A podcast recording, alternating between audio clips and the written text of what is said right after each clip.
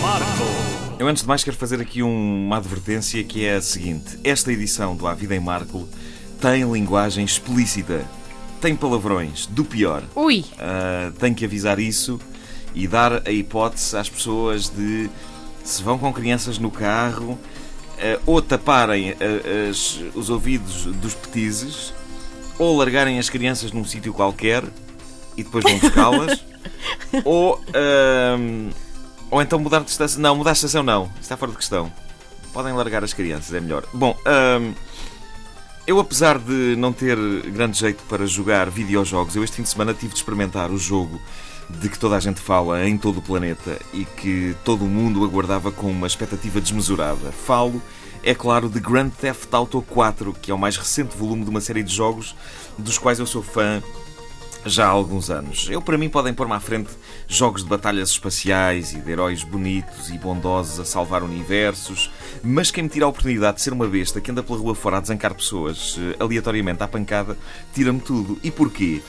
Precisamente porque na vida real eu seria incapaz de andar pela rua fora a desancar pessoas aleatoriamente à pancada.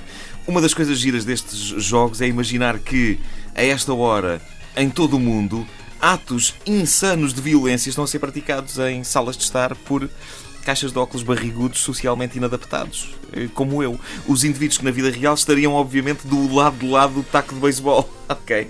Mas é essa a, a mística e, a bem dizer, é a principal eh, função dos jogos desta série. É proporcionar experiências que muitos dos seus jogadores não praticam na vida real. Andar à porrada, roubar automóveis, eh, engatar miúdas. E é interessante como o engatar miúdas é de facto uma das coisas novas que se podem fazer neste jogo, neste Grand Theft Auto 4. Eh, e a série entre roubar carros e matar gangsters rivais, temos a possibilidade de conhecer raparigas e de as convidar para sair e dá mais pontos? e de as levar a sítios giros. Não, faz-nos progredir na, nossa, na nossa vida dentro do jogo. Que é essa a capacidade das mulheres, fazer progredir. É. E ontem aconteceu-me isso no jogo. E a experiência foi inquietantemente realista. Estava a passear com ela pela cidade e sem querer mandei-a abaixo com um soco. Bom. E eu devo dizer que não foi violência, foi ah, a, a minha atrapalhação para perceber as funções dos botões do comando da consola. Eu sei que num momento ela estava a dizer-me coisas doces e no outro estava estendida num lago. Depois de levar um soco no estômago. Foi deprimente, fez-me lembrar algumas experiências minhas eh, na vida real. Na vida real, não nos atrapalhamos a perceber que botões fazem o quê. Alguns, mas eu tenho tendência para ser descoordenado de motor com os nervos de um primeiro encontro. E eu pensei que no mundo do Grand Theft Auto 4 isto não acontecesse, mas caramba, é...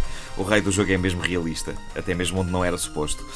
Há quem conteste a existência destes jogos por serem extremamente violentos e darem ideias erradas aos, aos seus jogadores, alguns deles jovens e imbecis. Ahm, e eu, eu concordo, desde quando é que uma pessoa recupera a saúde perdida comendo cachorros quentes? Esta é a parte menos realista do jogo. Quando eu comi um cachorro quente numa banca na rua, no jogo, e vi um gráfico verde subir, eu pensei que aquilo fosse um contador de colesterol. E não é.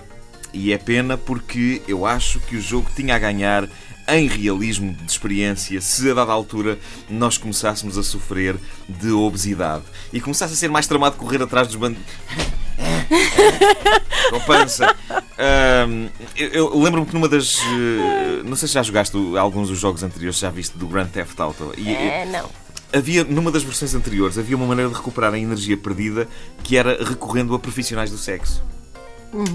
Ah, Mas isso não é suposto gastar energia? Parávamos o carro numa esquina, ela entrava e eh, o carro ficava ali, esverneque, esverneque, esverneque. Ah, e eu, eu fazia muito isso ah, no jogo. Era uma experiência quase mística, uma vez que na vida real eu nunca eh, recorri aos serviços dessas senhoras. Ah, e estava agora a pensar se isto funcionará. O facto de eu ter dito isto, como quando eu digo no ar que nunca experimentei uma determinada marca de sumos ou uma marca de bolos e no dia seguinte a empresa manda para cá os sumos ou os bolos. Portanto, eu amanhã chego cá e está uma profissional do sexo aqui em cima à minha espera a dizer ah, vamos lá isso. Ou, ou então uma, Se for uma esse o caso, eu boneca gra- insuflável. Ou isso, pronto, já. Oh, vá, qualquer pronto, coisa. vá. Ah, Já é mais próximo. Seja o que for que mandarem, agradeço a intenção, mas não estou interessado, obrigadíssimo. Eu estou a precisar de um sofá lá para casa, está Por bem? acaso, uma boneca insuflável é ótima para a pessoa estar sentada a ver televisão, é como um puff. Ah, e podes meter o copo naquela abertura que ela tem na boca. Oh, vais lá.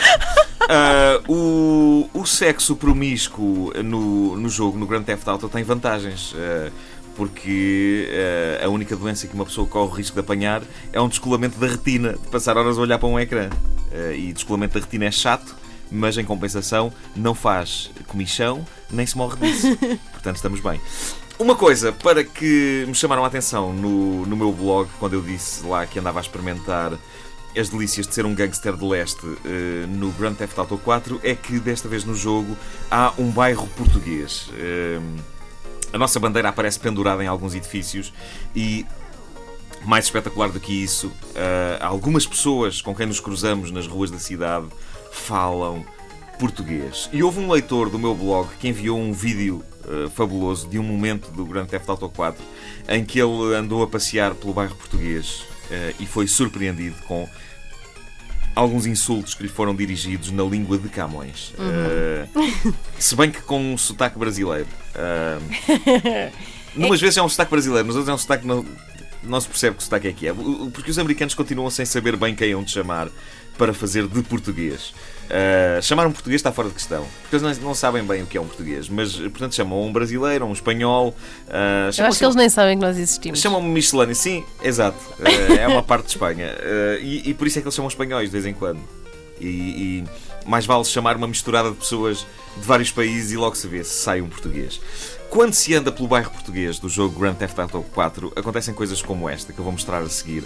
E muita atenção, o som que se segue inclui palavrões fortes. Eu estou a avisar porque são mesmo muito fortes. E depois não venham dizer que eu não avisei, que levavam crianças no carro e que não. Portanto, repito, vamos ouvir o som de uma personagem do bairro português do jogo Grand Theft Auto 4. As palavras são puxadinhas, ok? Portanto, estão avisados, vamos em frente.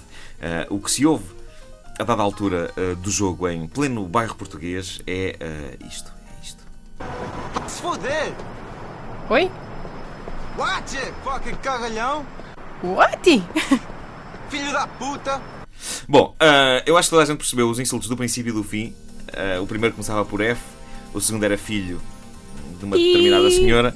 Uh, mas eu não sei, não sei se tu percebeste o extraordinário insulto que está lá no meio. What? Não e percebi. que por alguma razão alguém achou que é o tipo de coisa que um imigrante português diz na América e que são as imortais palavras fucking cagalhão!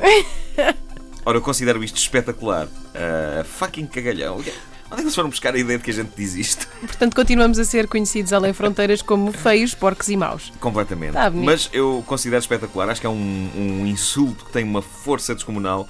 No entanto, não é tão espetacular como o que vem a seguir. Uh, se decidirmos bater uh, num determinado transeunte português. Uh, vamos ouvir.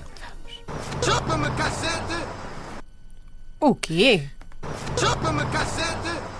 Sim, meus amigos, ele Ai, diz não, não chupa-me acredito. cacete. Uh, Não acredito nisto. Chupa-me cacete! e é assim que sabemos Chupa-me cacete!